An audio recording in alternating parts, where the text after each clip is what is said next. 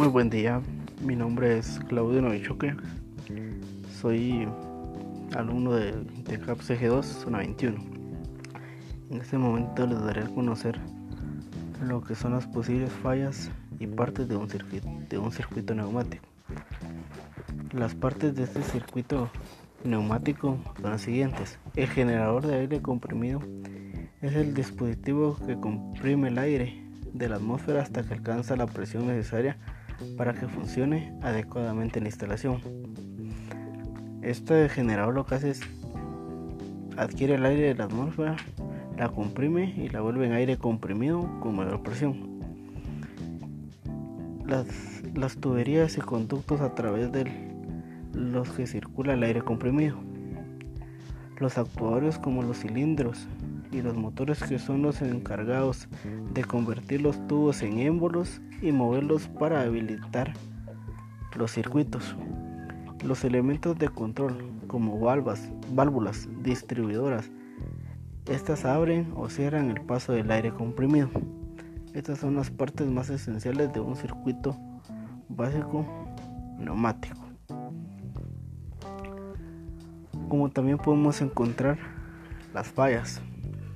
Las fallas son muy comunes y esenciales, nunca faltan y siempre existen en un circuito, en cualquier sistema o en cualquier tipo de circuito que, que exista.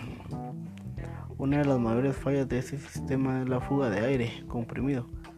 Esta fuga puede, ya sea, puede ser como el compresor, en alguna parte del compresor, o como también en una parte de los tubos que transitan el aire comprimido, ya sea hacia los actuadores o a las válvulas. Fallas en, el motor del compresor. Estas fallas pueden ser por falta de lubricación o por ya un desgaste mayor en el mismo compresor como tal. Estas, estas fallas pueden ser fallas por desgaste, falta de lubricación, calentamiento o sobrecargas. Falta de lubricación en los actuadores. Este es uno de los de las fallas bastante comunes en estos circuitos, ya que estos circuitos se mantienen activos por muchas horas, por mucho tiempo.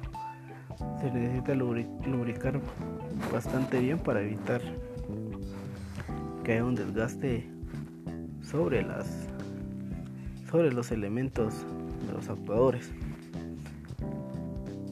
Desgaste en los conectores ya sea como en los cilindros o en las válvulas. Este desgaste puede llegar a sufrir por tanto poner o quitar los tubos que conducen el aire comprimido.